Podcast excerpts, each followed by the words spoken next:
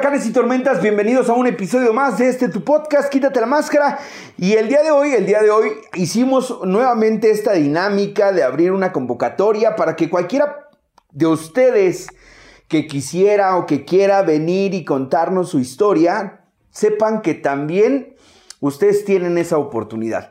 En, capítulos anteriores hemos tenido la presencia o a los invitados que muchos de ustedes conocen, considero yo también que el que podamos escuchar una historia igual que la tuya, igual que la mía, hace que tengas esta familiaridad y que sepas, uno, que no estás solo. Dos, que tú también mereces ser escuchado. Y el día de hoy, atendiendo a esta convocatoria, nos acompaña nuestro buen amigo Leonel. Leonel eh, en algún punto nos levantó la mano, nos dijo, ¿saben qué? Yo también quiero participar, yo también quiero contar mi historia y ahorita previo a que prendiéramos la máscara estábamos platicando y definitivamente tiene cosas interesantes que nos va a poder platicar. Pero qué mejor que sea Leonel quien se pueda presentar con nosotros. Brother, bienvenido. Gracias. Eh, ¿Nos puedes decir cómo te llamas, cuánto tiempo llevas, de dónde eres? Para toda la banda que nos está viendo, por favor. Claro que sí. Este, muchas gracias por el espacio. Soy Leonel Malagón. Eh, tengo ya pues dos, años, van a ser tres en noviembre de este año, eh, sin consumir. Y pues soy de la colonia Esperanza, allá por el centro de, la Ciudad de México. Muy bien. Antes que, que, comencemos con esta parte, ¿qué te motivó a ti a levantar la mano para decir, yo quiero contar mi historia? Puta, pues es que el haber visto como este ejercicio, ¿no? De poder ser un punto de, encuentro, ¿no? A partir de la rehabilitación y poder compartir todo lo que, lo que se vivió antes, durante y hoy después de la rehabilitación, pues me llena, ¿no? Me llena porque hubiese querido yo en algún momento de, mis días de consumo tener pues, un mensaje, ¿no? Un mensaje de, de ah, más, algo que vaya más allá de lo trillado, ¿no? De lo coloquial que siempre es como de, ah, ya estás bien pedo, te voy a llevar a anexar, ¿no? Te voy a llevar a Alcohólicos Anónimos para que dejes de chupar, ¿no? Sino como que este pedo de más, más bien adentrarte, ¿no? A, ver qué es la enfermedad, a ver qué es lo que hay de una vivencia, ¿no? De una vivencia personal y de cada quien. Claro, y, y, ahorita que decías tú esta parte de que de repente se nos dice así como de, ah, te voy a llevar a anexar, ¿no? me hizo como un poquito de ruido porque digo, esa amenaza es tan como yo. Habrá banda que diga, como pues tan estéril porque pues ya no, ya no espanta, güey, ¿no? El hecho de que te digan, te vamos a anexar, ya no es así como de que, ay, no mames, sí, güey, va a pasar.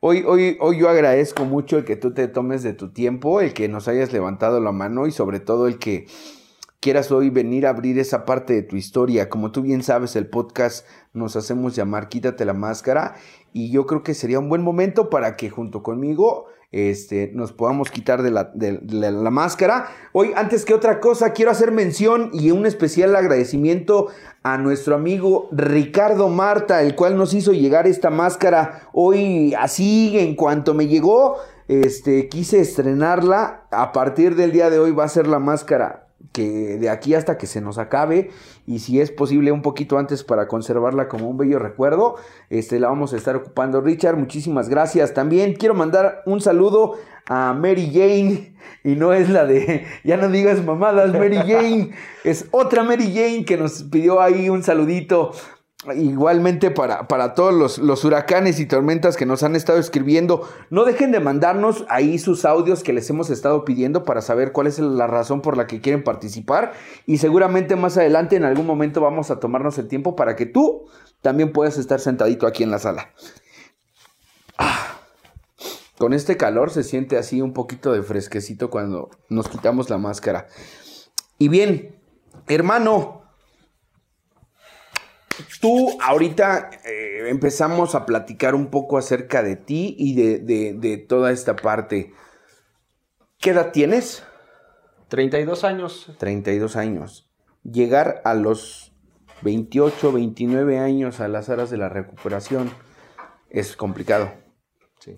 Es complicado porque necesariamente se debieron de haber vivido experiencias complicadas ya como por ahí desde los 25. Entonces, quiere decir que tenemos un tema interesante, importante de consumo. ¿Qué con- ¿Cuál es tu droga de impacto? Eh, pues alcohol, son, son, se catalogaron tres, ¿no? Ok. Al- alcohol, marihuana y LSD. O sea, ¿te gusta el viaje acá, andar viendo cositas extrañas? Astral, ¿no? No astral. mames, este güey es de los fractales y todo ese pedo, güey, ¿no? Sí, sí, Qué sí. chido. qué- y digo qué chido, güey, que ya no estés drogado porque no mames, ¿cómo estaría así una pinche plática aquí, güey, bien astral, bien, cuerdota. bien en esa onda, no? Este, cu- ¿cuál fue la primer droga que tú conociste, güey? El alcohol. ¿El alcohol como el alcohol, tal? bueno, pues sustancia, ¿no? Droga como tal, sí. pues el, la mota. La marihuana era pues siempre en el barrio, ¿no? Ahí es por el rumbo de la Merced, atrás de los bomberos, donde están los bomberos del, cine- Simón. del Mercado Sonora. Por ahí es la colonia Esperanza, ¿no? Eh, pues es el centro, la banda, ¿no? Una pulquería en la esquina. Fiesta, La- fiesta todos los días, la vida es de noche. Y entonces pasaba con mi jefa o con mi abuelita al mercado, nos íbamos a la Merced o a la escuela y pues pasábamos por donde estaba la banda dándose un toque, ¿no? Y yo, ay, en la madre, le decía a mi mamá, oye, ¿qué, ¿a qué huele? Huele rico, me gusta, ¿no? Pues mi mamá tiene una animadversión natural por la, la marihuana, el olor, ¿no? Dice, a mí me purga, ¿no? No puedo con ese olor. Y me metía unos dos, tres cachetadones, unos zapes, ¿no? Y era como, ah, chinga, pero ¿por qué, no? Entonces se comenzó como a reprimir todo eso. Y pues en un concierto en el Zócalo, hubo un concierto en, se llamó Surf Surf Arena en el Zócalo, ¿no? Vinieron unas bandas de surf, a mí me la Hace como 13 años. Más o menos, ¿no? Sí, ahí sale una foto muy emblemática de un güey arriba de una tabla de surf. En ese concierto es la primera vez que yo consumo marihuana, ¿no? Yo me lanzo, pues del Zócalo a la casa estaba a patín, ¿no? Llego caminando y este, me voy caminando y de repente estoy ahí en el desmadre y pasa el toque. Y así, presta, ¿no? Y empecé a fumar como campeón, güey, ¿no? Entonces ahí fue mi primer consumo de marihuana. Tenía yo unos 12, 11 años. Ok, ¿tienes hermanos? ¿No tienes hermanos? Soy hijo único por parte de mi mamá, por parte de mi papá, al cual conocí hasta los 7 años. Este, tengo dos hermanos Ok. más chicos que yo. Fíjate, eh, siempre, siempre que yo tengo oportunidad de escuchar la historia de alguien, procuro ponerle atención en, todas las cosas, pero ahorita así ya de inicio, puedo pensar yo en cómo fue tu infancia, güey. Porque al escuchar yo una vida cercana al centro de la, de la ciudad, en un barrio donde hay candela y hay fiesta este, siendo hijo único, porque entendiendo esta parte que me dices por parte de tu mamá, que fue quien te cuidó, quien te crió, con quien tú creciste, pues eras su adoración, el único y su entera adoración. Al que hay que cuidar, al que hay que proteger, al el albertano, cámara. Pero, pues también cómo, cómo es este enfrentarse a- al- al episodio de, de, pues, cuestionamientos, ¿no? De un niño en su total inocencia. ¿Dónde está mi papá? Claro. ¿O qué pedo? ¿Quién es? ¿O con quién te criaste? Pues crezco con mi mamá. Tengo tres madres, soy hijo de tres madres. Eh, mi mamá, la que me pare, la que me da luz. Sí. Eh, mi abuelita, que es quien me cría. Y mi tía, que es quien me consiente y me mima, ¿no? Digo, las tres me consienten y me miman, pero Sí, mi sí, tía sí. para arriba y para abajo. Entonces, este... Mi abuelita es como esta figura que ocupa mi mamá. O sea, ella pasa a ser mi mamá Sí. la, la- la hegemónica, ¿no? Y mi mamá, pues, ante esta situación de la necesidad de sacar un hijo adelante, y se vuelve como una madre ausente, ¿no? Una figura que está y no está, está y no está, y de repente cuando está es se vuelve conflicto, ¿no? Esto entendiendo por temas de trabajo, obviamente. Sí, claro, sí, sí, sí. Y pues también mi mamá, digo, yo hoy en día entiendo, ¿no? Entiendo que pues mi mamá tenía necesidades, ¿no? También como todo ser humano de salir a... Le gusta también esta parte de como de la fiesta, le, gusta mucho cantar, le gusta mucho, es muy sociable, ¿no? Y pues en el medio en el que ella se desenvuelve, que es la política, eh, pues absorbe mucho este pedo, ¿no? Las campañas políticas, elecciones y demás. Entonces, pues llega un punto en donde pues, había momentos en donde se va, ¿no? Se mete al... Recuerdo que es el proceso electoral de 1994, donde se va, se va unos meses, ¿no? Para mí fue una eternidad y yo de repente comienzo a decir, no, yo no quiero la... Yo político nunca, ¿no? Le agarro tirria a la política y digo, no, nunca voy a ser político, no me gusta. Y este... Porque me quita a mi mamá, ¿no? No la veo, ¿no? y la vuelvo a ver hasta que termine el proceso. Entonces, pues en ese tiempo es la interacción directa con mi abuelita. Ella me hace, ¿qué quieres de comer? Me lleva a la escuela, va por mí, hasta el punto en donde le es posible, ¿no? Yo comienzo a tener una noción de la calle desde muy temprana edad. Desde que entro a la primaria comienzo a irme solo a la, a la, a la, escuela? Yo iba a la escuela en, en, en Valbuena y pues tenía que caminar a Fraser Bando y tomar mi camión y de repente también cruzar la Merced para llegar allá. Y a veces, de repente digo, me veo caminando. Y comienzo a ver el barrio, comienzo a ver cómo es el movimiento de los vendedores, de todo el desmadre. Y comienzo también a irme familiarizando, ¿no? Entonces, pues eso es con mi abuelita. De repente mi tía, que ella es policía judicial en aquel entonces, pues me da como esta parte de decirme, oye, pues es que hay ciertas cosas que no puedes hacer, ¿no? Donde yo te ve haciendo eso, te voy a y me lleva a las galeras, me muestra esta parte de, pues, de lo duro. Mira lo que puede suceder. Exacto, sí. Me, muestra como cierta, me, me dibuja las, las, consecuencias, ¿no? Eh, digo, entendiendo también que es diferente cuando vas en un tour acompañado y guiado a que cuando te toca ser residente, ¿no? Sí, claro, que ya traes una, sí, claro. llave con tu nombre. Sí, sí, sí. Y, y, y, también haciendo alusión a que actualmente las, estas generaciones que actualmente llegan a los grupos de alcohólicos anónimos están llenas de, historias como la tuya, donde mamá por tener que trabajar o ante la ausencia de una figura paterna se tiene que salir a rifar para pues, tener el sustento y poder criar a los hijos o al hijo y, y eh, justamente a través de la percepción que yo o que tú en este caso puedas tener de qué había de qué sucedía, es donde empieza a, trabajar todo el engranaje para que en algún momento tomemos las decisiones que, llegamos a tomar. Se echa a andar la maquinaria. Entonces, entendiendo, viviste con tu mamá, con tu abuela y con tu tía. Había protección, sí, había también esta parte donde te guiaban o más o menos trataban como de cacharte, ¿Y en qué momento es en el momento en el que tú empiezas a, decidir ciertas cosas? Eh, recuerdo muy bien una ocasión en donde en la primaria, cursaba cuarto de primaria en la Escuela España, República España, allá en San Jerónimo. Y entre mis compitas me puse de acuerdo. ¿Qué pedo? Vamos a la casa de este güey, ¿no? Va, vamos. Y agarré, le di a mi abuelita, iba por mí. Le di mi mochila a mi abuelita. Le dije, oye, voy a ir a la casa de este güey. Ahí le avisas a mi mamá. Así de huevos. Oye, pero ¿qué pedo? No, pues me voy a ir. Va. Bueno.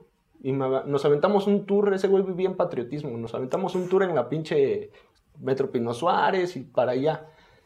Y era la novedad, güey, de decir, no, yo me sé ir, yo, ya, yo ya sé andar en el metro. Eso, eso, justamente. Yo ya le agarré el pedo, ¿no? Yo ya me aventé Yo puedo andar, vaya, sí.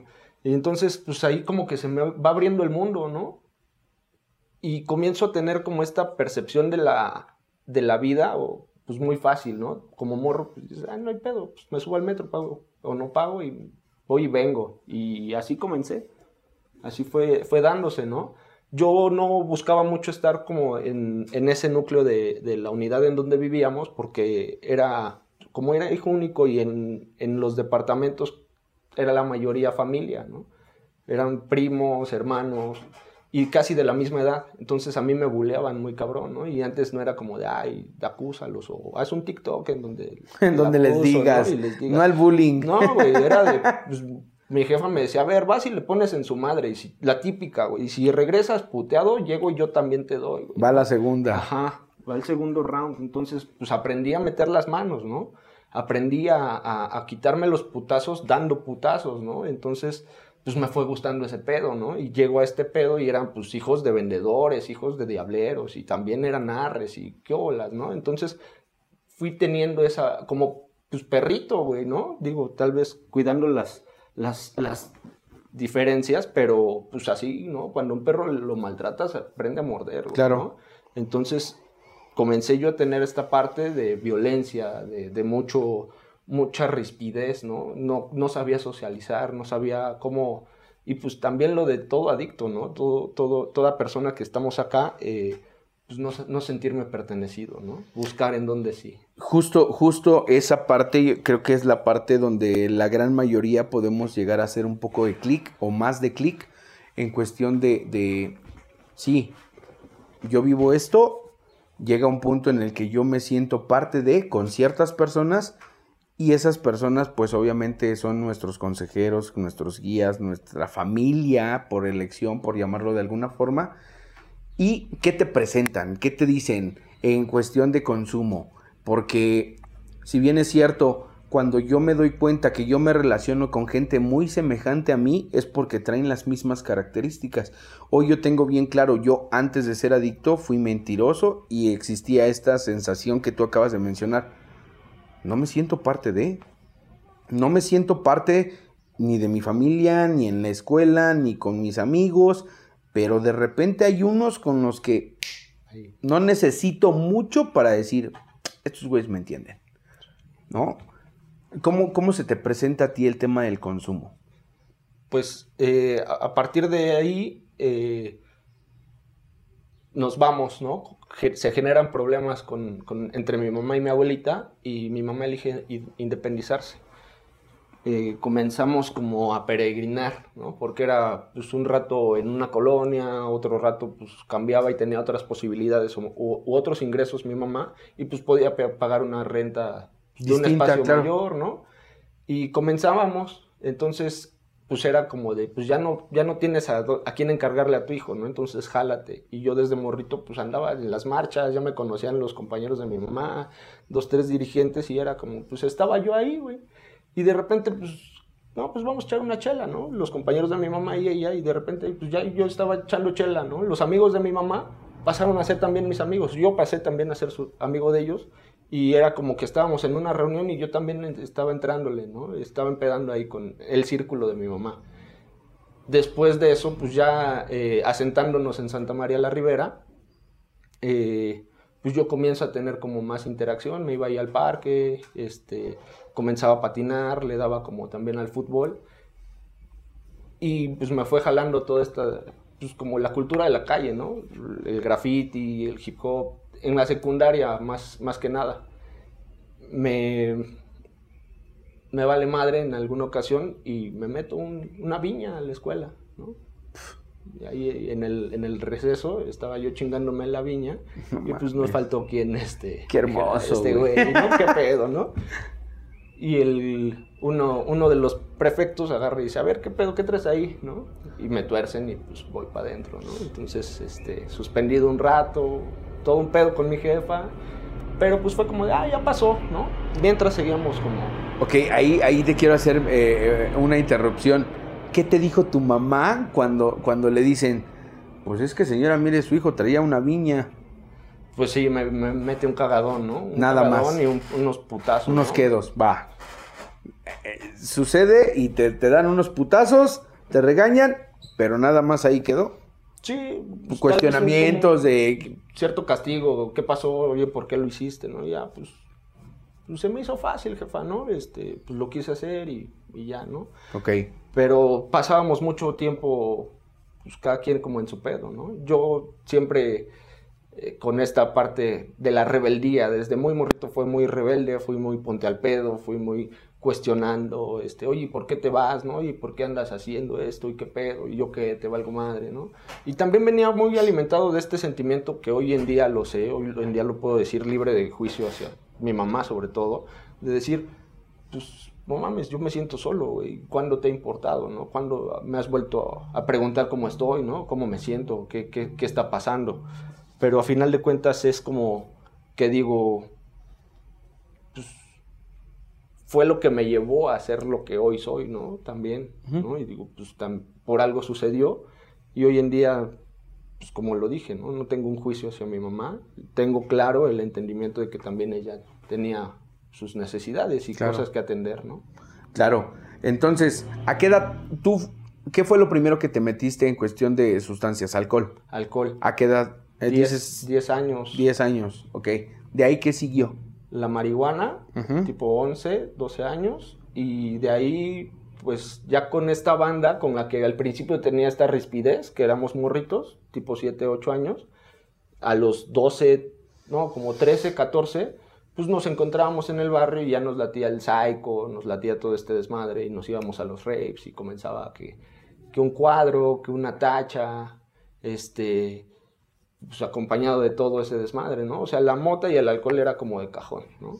Y ya después eh, que un cuadrito, que una micha, este, y fue escalando, ¿no? Hasta el grado en donde pues ya llegaba con goteros, ¿no? Llegaba con, con un pedo más, más fuerte. Ok. Eh, ¿Durante cuánto tiempo tú estuviste consumiendo de forma recreativa, de forma aparentemente pasajera? Porque si bien es cierto, nosotros, o la gran mayoría de las personas que desarrollamos ya como tal la, adicción o la enfermedad, llega un punto en el que sí pudimos disfrutar, sí pudimos tener como esta convivencia o esta parte del desmadre, pero eh, casi inmediatamente después empiezan a llegar las facturitas o las consecuencias. Eh, ¿Qué tiempo más o menos consideras tú que estuviste siendo funcional en cuestión de adicción? Fue, fue un tiempo considerable porque... Eh, y tuve como etapas, ¿no? Porque de repente era que me clavaba con, un, con una banda y no sé, nos juntábamos en la Pensil y ahí era pura mota y micheladas, ¿no? Y de eso eran, yo creo que esa etapa pasó como unos dos años, tres. Yo creo que lo más fuerte vino entre los 17, 18 años hasta los 20, 21. Ok. ¿Qué sucedió como para ir de los 20, 21? A los 20, eh, a los 21 eh, tengo, nace mi hija, ¿no? Vania, eh, a los 21 años. Yo conozco a su mamá a los 19, 18 y a los 21 elegimos tener a Vania. Ok pero yo continuaba consumiendo, ¿no? Cuando obviamente en este proceso del embarazo y demás, pues sí fue como de, pues, lo dejo guardado dentro del cajón, cierro el cajón y vamos a enfocarnos a ser papás, ¿no? Y después de eso, pues continué, ¿no? Pero ya la continuación ya vino más fuerte, ¿no? Ya, ya era como más, más agudo el consumo. Ya habían ocasiones en donde ellas se iban eh, a la casa de, los abuelitos de mi hija. Eh, y yo me quedaba viernes, sábado y domingo, y desde el viernes, pues ya era de tener unas chelas, ya era de tener el material listo para comenzar y, tal vez salir en la noche y al otro día, porque era sábado de Chopo y vivía a una cuadra y media del Chopo, pues era de salir o levantarme, comerme un cuadro, una mitad y salir a comprar películas para estacionarme todo el día viendo películas muy... Bajo el efecto, ok. Esto, esto tú me mencionas 21 años, tienes tu hija. ¿Cuánto tiempo más te dio de servicio el tema del consumo? Todavía yo creo que unos dos, tres años. Hasta que en una ocasión eh, salimos a un evento con su mamá, fuimos a ver un concierto y digo literal porque fue una proyección, ¿no? Fue, fuimos a ver un concierto de los Doors en el Auditorio Nacional y comimos, bueno, comí, consumí LSD y cuando regreso y veo a Vania yo la veo como mal, o sea, dentro de mi trip la veo mal. Y a los pocos días eh, yo tenía un partido de fútbol y ella, ellas fueron con el doctor de ahí de, de la casa a su revisión le habían salido algún tema con, las manos y en la escuela la regresaron y le dije, llévala a que la revisen, ¿no? Y la veo llegar y llega pálida, la niña, eh, y me sacó de onda, ¿no? Me, me, dice, no, pues que es importante hacerle unos estudios porque le detectó el hígado, un tema en el hígado, ¿no? Procedemos a hacerle estudios y ahí es donde Al cabo de unos días nos interpreta y nos dice, váyanse de urgencias eh, para que la atiendan, ¿no? Ustedes tienen servicio médico y pues la pueden atender. Le, ingresan, le hacen estudios igual, eh, biometría hepática y todo, hemática, perdón. Y pues a, unos días nos dicen, ¿no? las doctoras que, que, la niña tiene leucemia, leucemia linfoblástica aguda. Que esto es un tema en donde pues uno de sus cromosomas no es no tiene una patita, una Y no tiene una patita y todo un rollo, ¿no? científico que nos explican. Pues nos como para manera de aliciente o de poder como disminuir el impacto nos dicen, "No, no, no se sientan ustedes culpables, no han hecho mal", porque de inmediato, ¿no? Se, se me se me encienden las alarmas y dicen, este juicio, ¿no? Soy una persona que tiene un juicio muy cabrón hacia su persona, hacia mí mismo por andar de culero, por andar consumiendo, es tu culpa y Dios. Y, viene también este enfado, como este reclamo hacia Dios, ¿no? Decir, ah, házmelo a mí, güey, ¿no? La niña, ¿qué culpa tiene, no? Este, ella, ¿por qué? Apenas va naciendo, tiene pocos días, bueno, pocos años, ¿no? Y ese día yo recuerdo que nos dan la noticia, su mamá estaba al lado y comienza a llorar, yo comienzo a sentir como el mundo se cae, se desmorona y dije, pues ni modo, ¿no? Es como tú eres el hombre, eh, el que tiene que mostrar la fuerza y sostener a la familia, ¿no? Y, ese día pues, no, no pude, no pude como soltarme a llorar, conectar con esa emoción y decir, qué pedo, ¿no? Hasta que estoy solo con ella y ya ella se duerme, este, y ahí me paso la noche con ella y me comienzo a, a soltar, ¿no? A llorar, ¿no? Entro como en estado de oración, pero más bien era reclamo, ¿no? Como lo que te decía a Dios, a decirle por qué, ¿no? Cuestionar. Y no aceptar y no dar razón de, de qué era, ¿no? ¿Por qué? ¿Qué había pasado? ¿Qué había fallado? ¿Qué había hecho?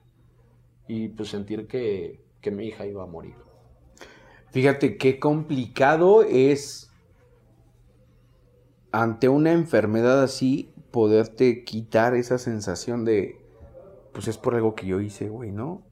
Creo que eh, la gran mayoría de personas que yo conozco que han tenido la oportunidad de, ser padres, eh, sus principales pensamientos cuando están en la parte o en el proceso del embarazo es que, que sea sano y con eso, ¿no?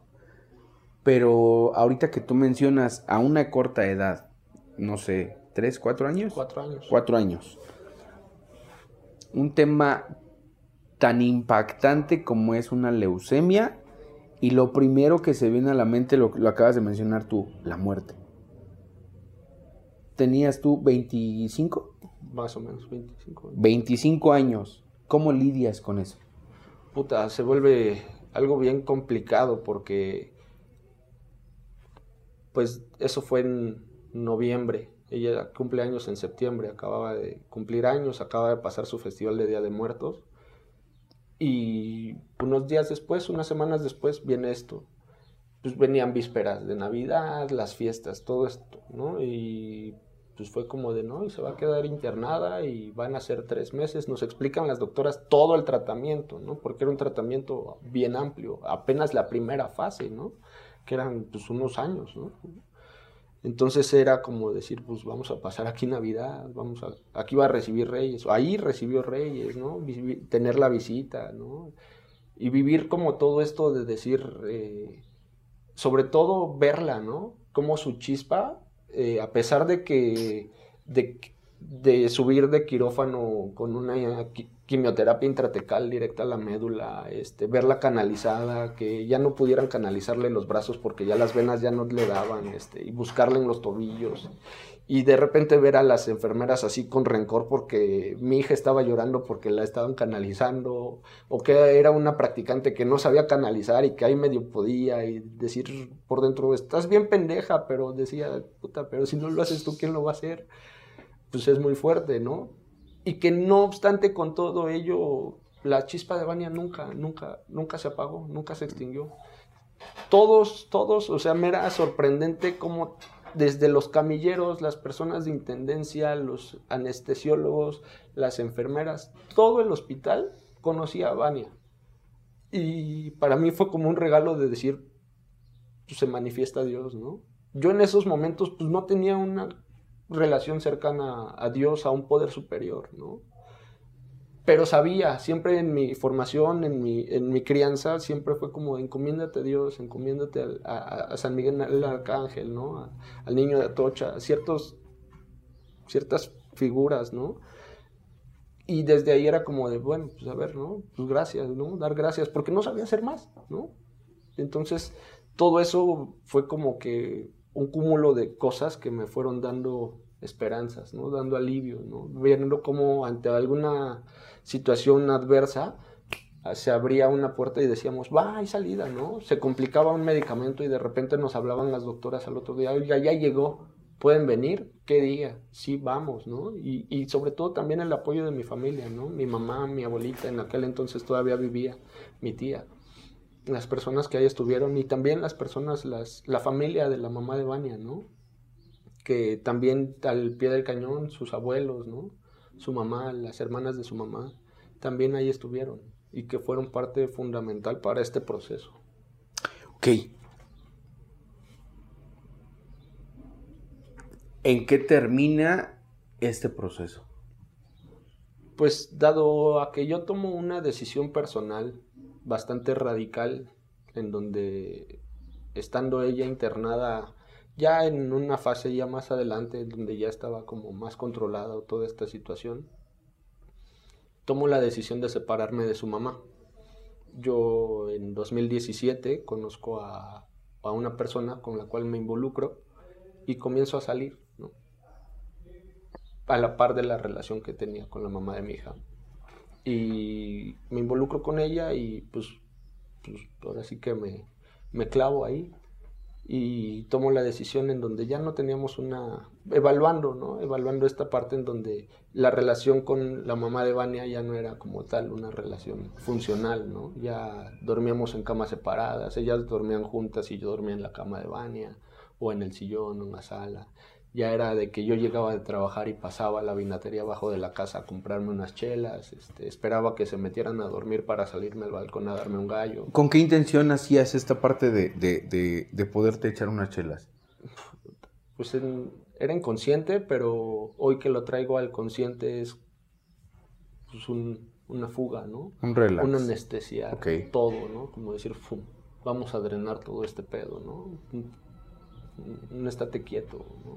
Ok, dices tú, en 2017 comienzas una relación alterna en la cual tú te clavas, posteriormente tomas la decisión de terminar la relación con, con su mamá de, tu nena.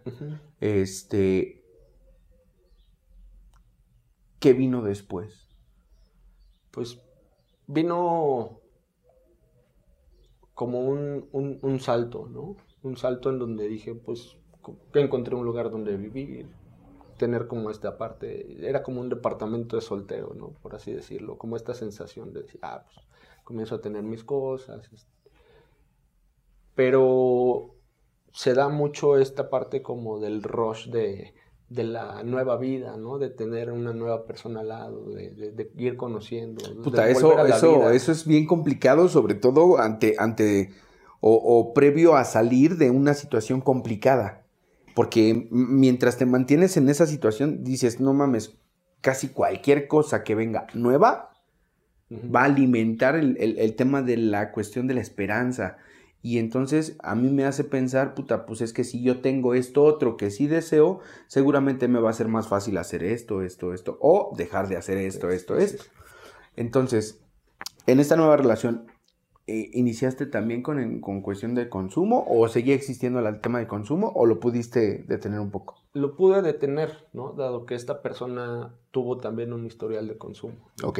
Tuvo un historial bastante considerable, pero era como algo que estaba bajo un velo, ¿no? Por la forma, por, la, por el medio, por todo lo que representaba, ¿no? Su círculo, su núcleo familiar. Sí, así de, a ver, sí, todo el mundo sabemos que hemos tenido detalles, pero nadie hablamos de eso.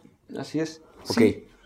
De ahí, este, digo, más o menos llevo como un poquito la secuencia o trato de llevar la secuencia de, forma cronológica. Ya tenías 26, 27 años, este, inicias esta relación y casi enseguida es cuando cruje todo. Sí. En pues, cuestión de consumo. O sea, en cuestión de tu enfermedad. No, es, no, ahí ya más bien ya estaba como contenido. Contenido, no estaba sanado ni mucho menos atendido. Estaba contenido y llegó como a ser un impulso, ¿no? Lo que sí de cierta forma dinamitó todo, ¿no? Lo, lo- lo hizo eh, explotar. Nos relacionamos, nos involucramos, tomamos la decisión de vivir juntos, nos involucramos, procreamos un, un hijo, eh, mi, mi segundo hijo, Gabriel, eh, y después de ahí yo ya otra vez la relación como que no se da y nos separamos. Ahí es donde yo ya comienzo como otra vez, ¿no? Eh, a tener ya una, un consumo otra vez como de alcohol bastante fuerte, marihuana bastante fuerte, este, y de vez en cuando ya también la, co- la cocaína, ¿no?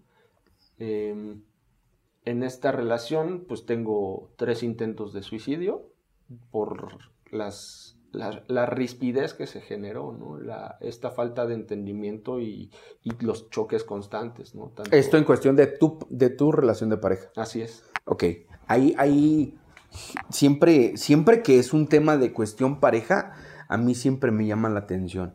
Y digo que a mí me llama la atención porque de igual forma, pues yo he tenido también mis, mis, historias. Este, ¿cómo era tu relación de pareja en, en esta segunda relación que tú tuviste? ¿O por qué en algún momento los problemas que pudieron haber sido de pareja detonaban en el hecho de decir, puta, yo me quiero morir? Híjole, era. Estando bien, todo muy chingón, ¿no? Miel sobre hojuelas, este, funcionales, generamos proyectos bastante interesantes. eh, me impulsó, le impulsé. eh, ella es artista plástica y pues colaboraba, ¿no? Decía, oye, pues me comentaba alguna idea, yo le decía, oye, pues mira, ¿por qué no pruebas esto? O mira cómo ves esto y demás, ¿no? pero siempre se daba como esta parte en donde algo fallaba, ¿no? Un, cable que andaba suelto se cruzaba con otro y un cagadero, ¿no? De, estar acá en la nube rosa, pum, al sótano del inframundo, güey, ¿no? Esto, esto a mí me, resuena en, la parte de decir, porque es, esto es como muy sonado en los domingos de juntas familiares, que viene la familia y que le preguntamos, bueno, ¿y cómo era su hijo? ¿Cómo es su hijo? ¿Cómo es su, esposo? ¿Cómo es lo que sea? Este, pues es que él es muy bueno siempre y cuando no tome. ¿Y cada cuando toma? Pues cuatro veces a la semana. Entonces no mames, señora, no es bueno. Solamente eh, que usted está tratando de atenuar o de aligerar esta parte para poderle dar vida y espacio al hecho de decir, no, si es funcional.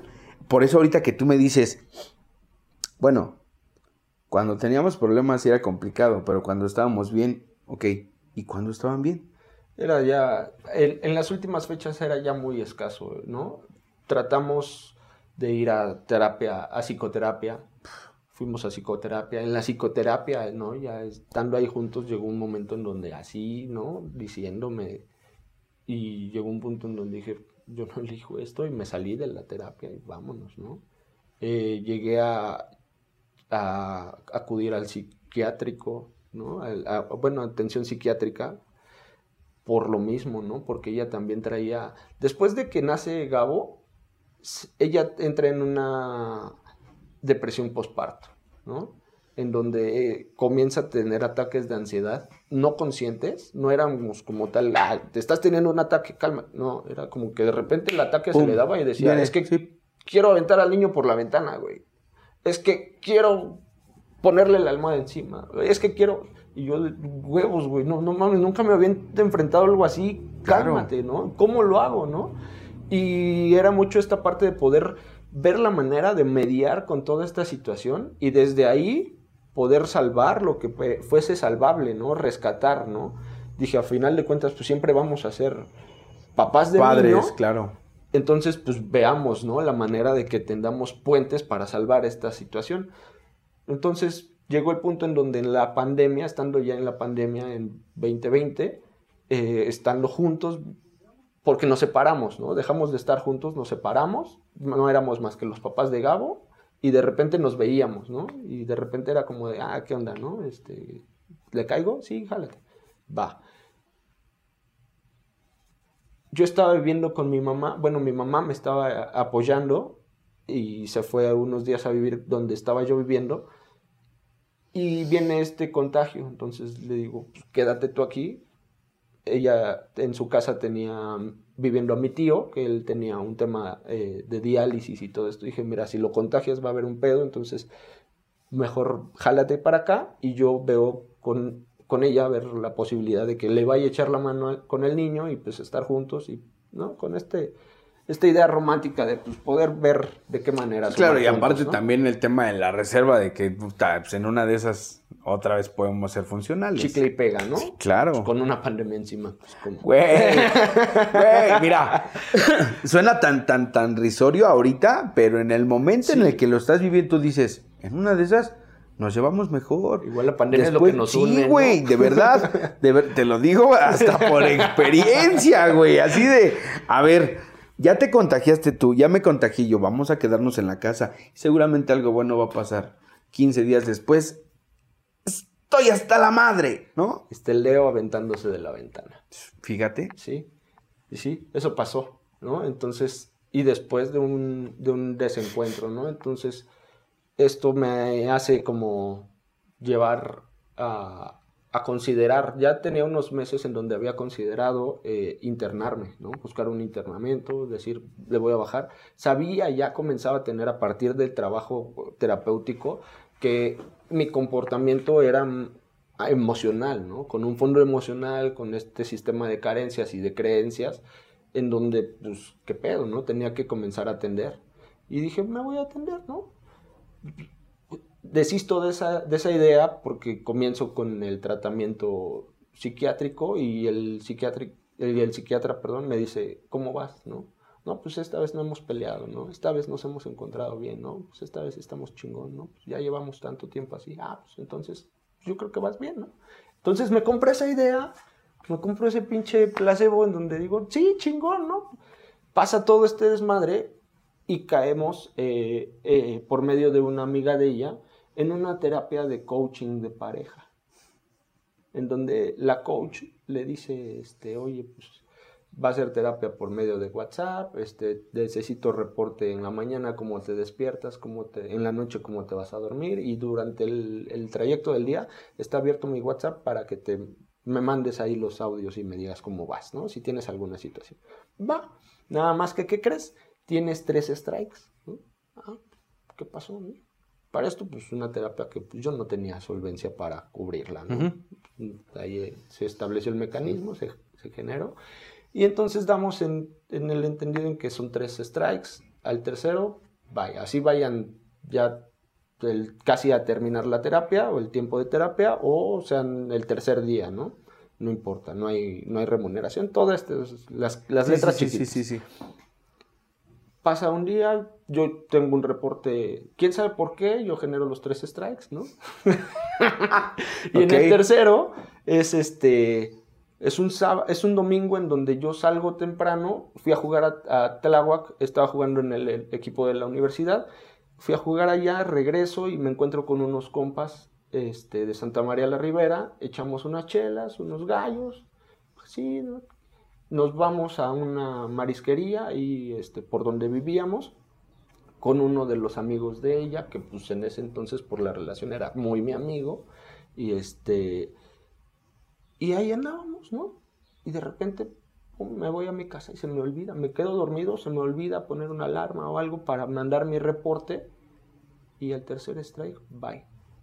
El lunes mando mi mensaje a la coach, le digo, oye, no, pues casi así me quedé dormido, este, ¿qué pedo, no? Me interesa un chingo esto, ¿qué pedo?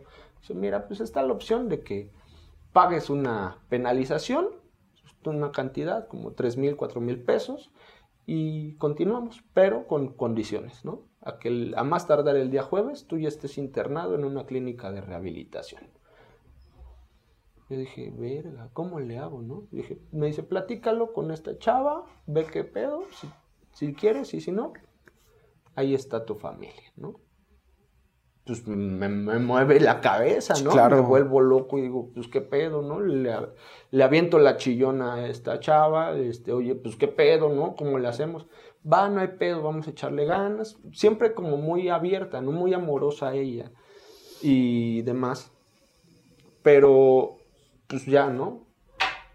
Pagamos, se genera todo este pedo. Me dice, teníamos un chat en común en donde estábamos los tres. Me dice, a ver, ¿qué pedo? Busquen opciones, este, en donde puede haber una, una parte para que, una, un, un- un espacio Un para lugar. que Leo se, se rehabilite, ¿no? Y atienda todo esto. Va, ella comienza su búsqueda, me manda a lugares pues, muy pitifloros, muy mamones, ¿no? En donde era, este, eh, hay terapia de arte, ¿no? Este, tienen lienzos y mira los bastidores. Y ya vieron al Farrell cómo quedó, dice. no mames. Mándalo margaritas, ¿no? O sea, no mames. ok. Hashtag, ¿no? Acá. Este, y pues yo dije, no, pues yo no puedo pagar ese setenta y tantos mil varos al, por periodo, güey, ¿no? Pues yo no, güey, ¿no? Apenas si le rasco, ¿no? Entonces, pues, por medio de este compa, que era su, es su amigo y que era mi amigo en ese momento, me dice, oye, pues mira, esta es esta opción, ¿no? En un pueblo mágico de la rehabilitación a nivel mundial llamado Huitzila, en Hidalgo, este, la Quinta San José, ¿no? Yo ya conocía... Verga. Perdón, yo me quedé. en- o sea, yo no llegué a Coahuila 62, yo dije Coahuila 60, güey, Sí, ¿no? no. Pero estamos hablando aquí de, de- de- de algo sombrío. Es la Ok. misma cera, ¿no? Ok, ok. Ajá. Este. Yo ya conocía a, a este compa que, que, pues había estado en la Santa María y me había dicho, oye, ¿qué pedo? Y, y fue mi primera opción. Le eché el mensaje, ¿qué pedo, carnal? Oye, ¿cómo está el pedo, no? Este, pues me quiero, requiero la ayuda, me quiero internar, voy voluntario, ¿qué pedo, no? No, pues sí, chingón, movió los, me mandó el contacto, contáctate con él, ya está, ya está avisado. Le digo, oye, güey, pero tengo una situación. Yo estoy en este proceso, les, le comienzo a platicar esta historia de la coach y le digo, requiero que me permitan tener el- la terapia con mi coach o esta, este proceso con la coach este, allá adentro. Me dice, no, carnal, allá no te van a, no hay chance, ¿no? Dije, va, descartado, ¿no? Y acá en la San, San José me dicen, sí, va, no hay pedo. Te contacto con la, la- madrina, la, la presidenta de la, de la casa, y ella que se contacte con tu coach, ahí platicaron, va, y la coach me da el visto bueno. Jueves, el miércoles me dice la coach, este, este güey te va a llevar, ¿no? Este, ahí teníamos un tema de que yo le vendí mi carro, el carro que mi abuelita me había regalado o me había dado para comprar y pues que era como para mover a Vania y este pedo de Sí, llevarla todas y todo, cosas. todo este desmadre con el tema de la leucemia y yo se lo vendo, ¿no? Un día me dice, pues qué pedo, güey, ¿no? Mira, pues tengo tanto, te doy tanto y va. Ya también era como una insistencia por parte de esta chava de decir, pues ya mueve ese carro, esa energía estancada y va a venir algo nuevo y to- todo ese rush, ¿no? Entonces, pues va, sí, pues tómalo, ¿no? Pero pues qué pedo, cuando lo requieran, viene para acá, güey, ¿no? Al final no me lo has liquidado, los papeles los tengo yo. Sí, no hay pedo. Nunca pasó eso y ese día le digo, oye, ¿qué pedo? ¿Tú me echas la mano para llevarme? Sí, Simón. Al otro día me dice, no, pues no voy a poder, güey, ¿no? No, pues va. Me dice, pero pues creo que esta morra sí va a poder, ¿no? Chécalo. Y sí, ella va, me lleva con una de sus amigas, me llevan 11 de noviembre de 2020. Vamos. Yo llego a su casa, yo vivía en Popotla, llego a su casa, este, ya con mi maletita hecha y todo, este, veo a, a Gabo, estoy ahí jugando un rato con él, me despido, nos subimos a la camioneta y nos vamos, ¿no? Este, yo iba nervioso, ¿no? Iba emocionado porque decía, no mames, se abre una nueva puerta, una nueva vida, voy a poder recuperar a mi familia, al Quinta San José, no te chingón". caigas. Allá vamos. Y, y, pues todavía me, me bajo, me despido de ella, este, un beso y todavía, ¿no? Pues va- le voy a echar ganas, ¿no? Te voy a venir a ver. Va. Todavía recuerdo mucho un comentario que me dice, no mames, de aquí vas a dejar de consumir, pero vas a salir fumando bien cabrón. Ve, todos fuman. ¿no? Oh, este güey no, ya me viene a regañar. Ajá, ajá, y luego. Pues es que sí, ¿no? Sí, güey. Entonces, este, pues ya me aviento todo ese proceso. eh, iba por tres meses, después otros tres, y así me la fueron dobleteando, ¿no? De tres en tres.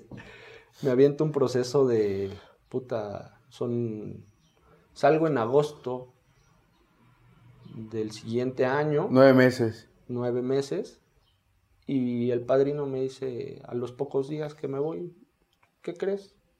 ¿Por qué te fuiste? ¿No? Con su manera tan amorosa de, de- de- de decir las cosas. Cabrón, hijo de la chingada, no te cagues, yo te tengo contemplado para que saques adelante el proyecto de medio camino, ya está la casa, regrésate. Y yo, pues como, aparte no diste servicio, culero. Y yo como, pues en el rush de dar, ¿no? De decir, va, pues mis hermanos, ¿no? Me regreso y estoy otros, ¿qué serán? Tres meses en medio camino. Eh, al principio, los primeros meses, yo tuve que acudir a la mamá de esta chava para cubrirlos. ¿No? Ok. porque no era, pues, no estaba dentro de mis posibilidades y fue parte del acuerdo que se manejó con la coach. Posterior a ello, de estos tres, yo le dije a mi mamá, mira, pues hice mis cuentas, venía fin de año, el aguinaldo, todo este pedo, le dejo mi tarjeta a mi mamá, le digo, en cuanto puedas, regrésale el dinero a la señora, ¿no? Sí, y en una visita me dice mi mamá, este, yo ya le di el dinero a esta chava. Ya no sé, ¿no? Le dije, es que lo ideal era que se lo hubieses dado a su mamá. Pero bueno, pasó y en, ¿qué fue? Pues ya cerca de que fuese a salir, no, no es cierto, era noviembre, diciembre, finales de diciembre, principios de enero, me llega una notificación de, de- de la Procuraduría, ¿no? De la Fiscalía de, la, de Justicia de la Ciudad de México, eh, porque venía una demanda, eh, una denuncia de violencia familiar Verga. porque venía una- un proceso familiar eh, o del orden familiar en el sentido de la patria potestad, guarda, guarda y Guarda y custodia, custodia. y alimentos, ¿no? De, de mi hijo y pues yo estando allá adentro, ¿no? Mientras todo esto eh, seguía conjugado con la terapia de la coach, de enviar audios en la mañana y en la noche. No mames. En la- donde la coach me decía, no, pues tú ábrete, tú vive tu proceso, adéntrate a tu noche oscura, me decía. Y yo sí, ¿no? O sea, porque me- en verdad me dediqué mucho a mi proceso. Y de- repente con la coach me... Con la coach, con mi madrina tenía como otra interacción, ¿no? Como que le decían otras cosas. Y me, me comenzaba a intolerar mucho yo en la, en, la, en la quinta me comencé a conectar con esta parte de la intolerancia, de la frustración, de la poca tolerancia a la frustración y comenzaba a salir el monstruo, ¿no? Que, que- que era el propósito. Entonces, ya estando allá adentro, eh, hay una ocasión en donde la coach me, me mandan llamar en la mañana me dicen, ¿tienes audio de tu coach? Y yo lo escucho y resulta que el audio no era para mí, era para la madrina. Y, le dice, eh, eh, dice la coach en el, en el audio, dice, pues mire, madrina, Leo, Leo tiene serios problemas acá afuera. Estamos viendo, analizando la, la posibilidad con los papás de esta chica, que él ya no salga, que él se quede allá, porque acá afuera no tiene a qué salir. Entonces es importante que usted sepa que Leo tuvo una persona, un, encuentros con una persona, la cual pues acaba de tener un legrado de Leo.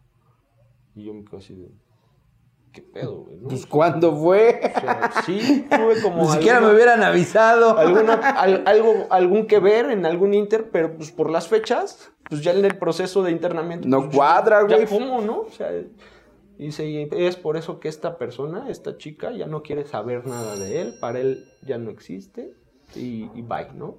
Y es cuando se voltea todo, ¿no? Adentro la madrina me dice, ah, pues mira, vas a vivir esto, vas a tener cero, vamos a implementar una terapia en donde vas a tener cero, cero Sí, aislamiento total. frustración al mil, te vamos a frustrar al mil.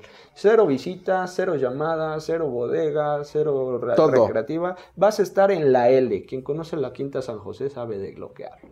Entonces es, lo más que tenía contacto era salir a las ventanas entre los barrotes, así, y ya. Verga, ya desde que hablamos de barrotes ya decimos, no mames. Sí, pues ahí es donde ya comienza como mi escritura, ¿no? Mi más, adentrarme en, el, en, la lectura, en la, escritura, en esta parte de decir, este, pues sabes qué, me, tengo que clavar, ¿no? Eh, ya mi, mi, familia ya no hay, ¿no? Ya no hay, ya nada más estoy yo. Le entré a la escritura, le entré a todo esto, saqué mi cuarto paso y llegó el, por, el punto en donde se dio ¿no? la, la oportunidad de, de irme y mientras, pues el pedo seguía, ¿no? Yo tenía que salir ciertas ocasiones a algunas audiencias. Ok. En donde, pues, el ver a todo, todo este aparato jurídico, en donde, pues, yo sentía que todo estaba en mi contra y que era una situación bien adversa. Y yo sin saber qué pedo, este, pues, pues me imponía, ¿no? Era como decir, verga, ¿y ahora cómo le hago, no? Y en una ocasión recuerdo que pues, lo platico con, con, este güey, con Ricardo, y me dice, güey, pues, pues yo me pasé por algo bien similar, güey, ¿no? Es donde nos... Hace el clic. Esto te, te, das cuenta de cómo te hermana, ¿no? Con, con personas que tal vez tú ni, ni por aquí tienes la, la, noción o la idea de que tienen una situación muy similar, güey, ¿no? me dice, cuando yo fui, güey, o sea, sí, los papás de, de, la mamá de mi hija, todo este pedo, sus abogados, muy mamón y todo este pedo. Yo solito, güey. Pero ¿sabes qué? Yo venía con, con mi poder superior, güey. Y ellos no lo sabían. Y adentro de mí, mi oración a la serenidad, carnal. Mi oración a la serenidad. Y cuando tuve yo esa parte de la experiencia de vivir esa situación, fue un bastón, güey. Un, un, punto de, anclaje en donde me paré firme y dije, aquí estoy, güey, ¿no? Que se me juzgue por lo que se me tenga que juzgar, porque por lo demás ya he sido juzgado, ¿no? Y pues gracias a Dios tuve la interés para salir, ¿no? Porque eh, mi abogado me decía, que también es compañero, ¿no? Eh, del grupo en el que eh, en algún momento milité, me decía, mira, ellos traen ahorita toda la sartén por el mango y lo que van a buscar es la manera para que tú vayas y a la primera oportunidad que tengas te vayas a rajar tu madre, güey, alcoholizándote o regresando tu consumo. Porque así ellos van a decir, ve cómo no es apto para poder tener una convivencia con el niño. Ve cómo Utilizarlo como herramienta para privarte de, alguna situación en cuestión no tiene la capacidad para ser un reinsertado en la sociedad.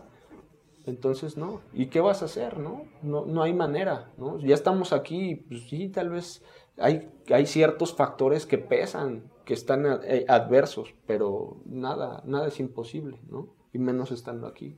Entonces eso fue parte de mi red de apoyo, que en ese momento, puta, yo no sé qué hubiese pasado de no haberla tenido, ¿no? Ok, terminas tu proceso y, entendiendo yo esta parte de que 2020, post pandemia, entras a rehabilitación, a partir de ahí has continuado tú con el tema de la rehabilitación pero sin lugar a dudas sé perfectamente, tanto por experiencia como por la parte donde, donde yo también formo parte de un grupo de alcohólicos anónimos, eh, hay situaciones muy complicadas. ¿Cuál ha sido el momento en el que tú más has titubeado en cuestión de decir, ¿consumo o no consumo? Puta, eh, eh, soy una persona que tiene como este grado de culpabilidad, güey, ¿no? O sea, soy muy culpígeno mucho, muy cabrón, güey, ¿no? Decir, no mames, este, puta, eh, no soy suficiente, güey, ¿no? Este, no merezco, güey. Ese es un puto tema muy cabrón, güey. Esta parte del merecimiento, de haber dicho, no mames, yo tenía esta familia, güey, bien bonita y todo, con mi niña, con su mamá, ¿no? Y de repente, pues, no lo merecí, güey, ¿no? Entonces mejor me hago un lado, güey, ¿no? Esta parte de, de no saber dónde encajar, güey, dónde sí, en dónde no y que de repente, de inmediato es como, ¡pum! Chingate una chela, güey, ¿no? Vete a dar un toque.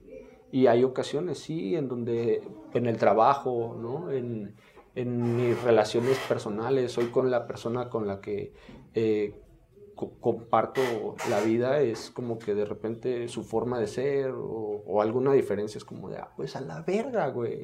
¿Por qué no que todo valga verga, güey? ¿No? ¿Por qué no? Pero recuerdo y digo, no, tengo dos personas que siguen mis pasos, güey. Claro. Antes que nada. Claro. Y tengo yo una referencia de quién sigo sus pasos, ¿no? Que es mi poder superior. Claro. Que por algo se ha manifestado en las mamás de mis hijos, en mis hijos, en todas las personas que de una u otra forma me han conectado o me han tocado. Y desde ahí es como que digo, no, no ni madre.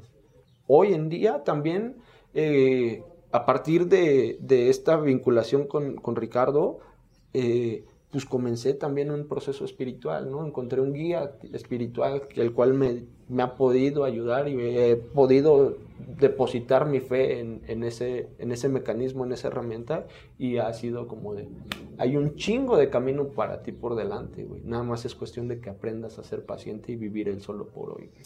Antes de, de, de llegar a la parte final de esta charla, eh, siempre, siempre me ha gustado a mí el saber la opinión de las personas que vienen como invitados, de poderles preguntar, ¿tú consideras que vale la pena estar en recuperación?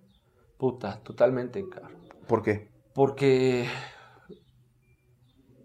a través de la, de la, de la recuperación, de la rehabilitación, he podido eh, eh, aún no explotar, ¿no? No hacer explotar todo mi potencial, ¿no? Pero sí lo he podido conectar, he podido explorar y, darme cuenta de que eh, tenía mucho la creencia de que era una mala persona, de una persona mala, oscura, y que, hoy en día me doy cuenta que, y, tengo la firme certeza de que no lo soy, no soy malo, no soy, no soy nada, nada, nada de, lo malo.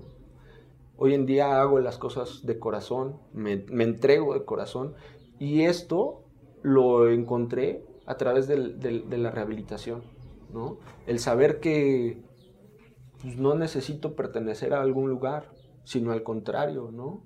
Recuerdo mucho que eh, cuando hacía mi servicio en la mañana, un servidor agarraba y pues me tenía como, pues nos, nos cagábamos la verga, ¿sabes? la rehabilitación eso, eso pasa, güey. Sí, sí, sí. Entonces me regresaba a mi servicio a cada rato, a cada rato, a cada rato. Y le digo, pues no mames, ¿cómo quieres que no esté sucio, güey? Si vienes de allá afuera y con los pies mojados y ve, güey, pinches patas de polvorón, güey, no mames, ¿no? Y agarré y le aventé la escoba, el trapeador, la verga, güey.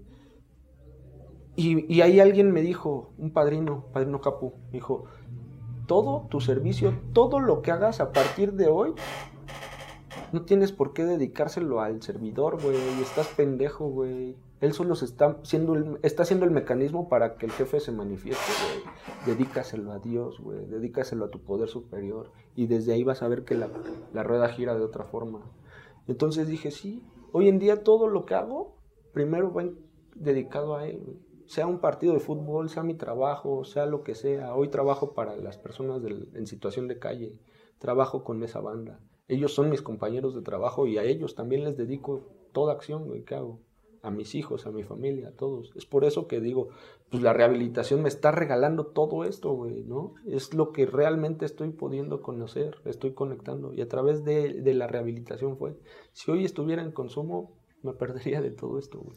Qué chingón escuchar un testimonio así, y digo, cuando, cuando hago mención de un testimonio así, porque sin lugar a dudas, el, el tema de que se ha venido con una situación personal, y todo lo que conlleva, de pronto el, saber que se tiene esta opción y esta posibilidad de encontrar en un lugar donde hay o donde habemos otros tantos que al igual que tú hemos pasado por situaciones complicadas en la interacción con otros seres humanos, eh, relaciones de pareja a veces un poco conflictuantes y sobre todo esta falta de pertenencia y de principalmente pienso yo esta sensación de no valgo, no tengo, no merezco y ahorita que tú decías el merecimiento, puedo tener todo en la vida, güey, pero siento que no es mío, que no me toca, que no es para mí, que si es que lo tengo es porque a lo mejor algo está mal, güey, pero que para mí no es. y, que ahorita yo escucho a, alguien de tu edad con una enfermedad como la que yo tengo, pero haciendo mención de decir, hoy todo lo que hago va enfocado o va dirigido hacia mi poder superior, es completamente distinto, porque entonces hasta a mí me hace tomarle un sentido y una visión diferente hacia las cosas que yo también hago. Hoy, hoy yo, yo agradezco mucho el que tú hayas tomado a bien la invitación, el que tú también nos hayas levantado la mano. Definitivamente sé que esta experiencia que tú nos acabas de platicar, en primer lugar, el beneficiado soy yo, este, César, que, que, está aquí, que, que, nos escucha, que se va a encargar de estar acomodando todo, de hacer que esto gire.